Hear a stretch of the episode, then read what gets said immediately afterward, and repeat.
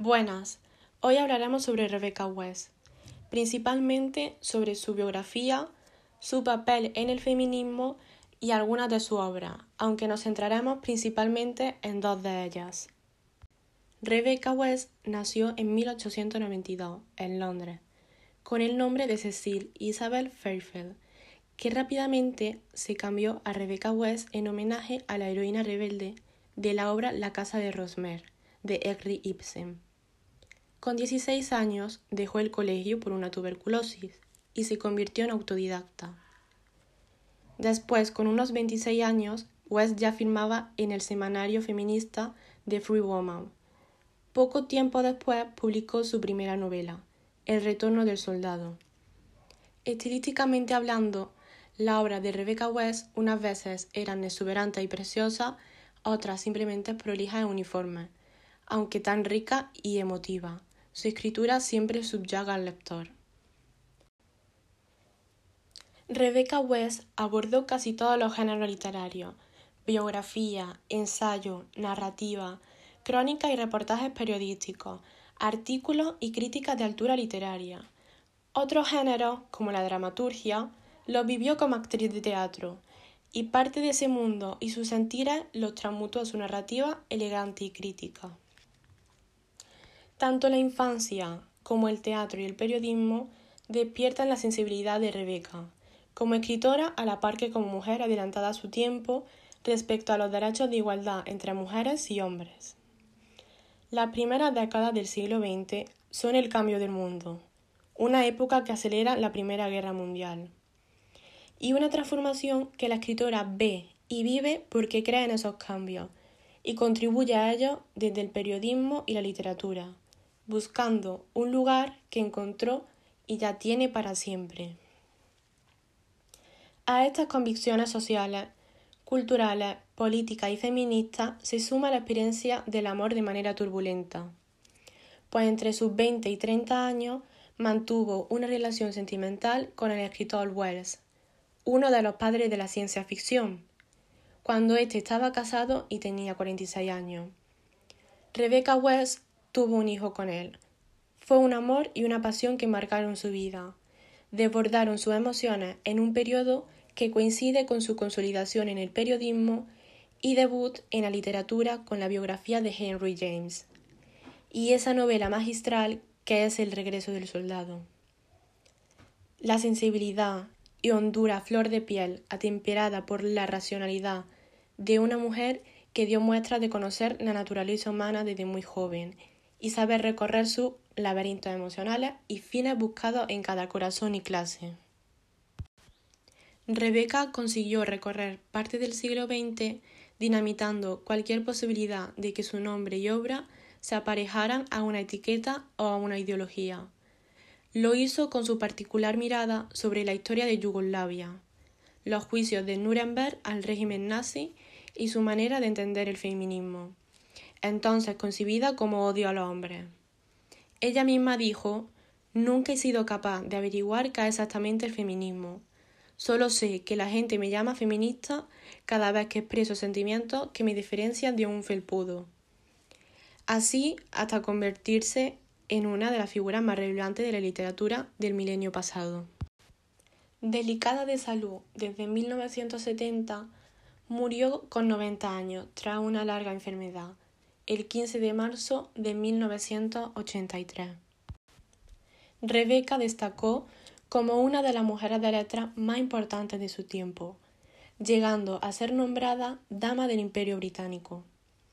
En su labor como periodista, West colaboró con medios tan importantes como el New Yorker, el New Republic o el Sunday Telegraph. Entre sus trabajos más aclamados se encuentran la crónica de los juicios de Nuremberg y su artículo sobre el apartheid. De su obra literaria habría que destacar títulos como Cordero Negro, Halcón Gris o El regreso del soldado, además de la trilogía de los Outbreak.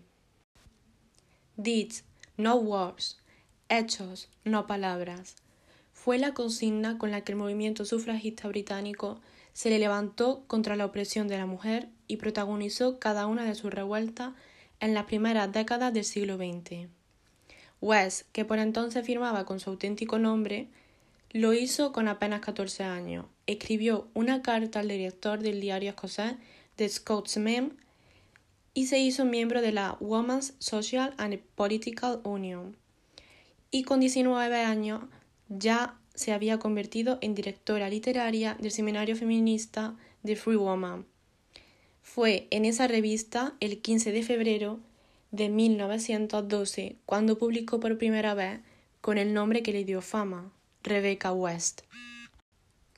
En 1922, con el juez, Rebecca produjo una interesante mezcla. Una novela en la que una lectura del complejo de Edipo y del auge de los movimientos sufragistas de la época convive con temas como la violación y la terrible situación de las madres solteras. No en vano, la defensa de los derechos de la mujer es un tema que ocupará gran parte de la obra en la que trabaja por entonces. El elemento autobiográfico estará en mayor o menor medida en gran parte de su obra, sobre todo en aquellas que dijo sin publicar y que vieron la luz tiempo después. Entre ellas figuran This Real Night and Cozy Rosamund, que continúan con la trama de la novela semi-autobiográfica que publicó en vida, y que sería la primera entrega de una trilogía que no quiso o no pudo publicar. También, de manera póstuma, vio la luz Sunflower, con reminiscencias personales de su relación con Wells. Por último, sus relaciones con los movimientos feministas y sufragistas de su época, cuando intentaban llevarla al campo de la fórmula encorsetada y los clichés de propaganda, nunca fueron fáciles. Como recuerda un libro y una microbiografía que le dedica la crítica canadiense Michelle Dean. Agudas, mujeres que hicieron de la opinión un arte. Para finalizar, algunas de sus obras son La noche interrumpida, El significado de la traición, Cuando los pájaros caen, Matrimonio indisoluble y Rosas blancas a las cuatro. Ahora vamos a profundizar sobre todo en la familia Aubrey y en el regreso del soldado.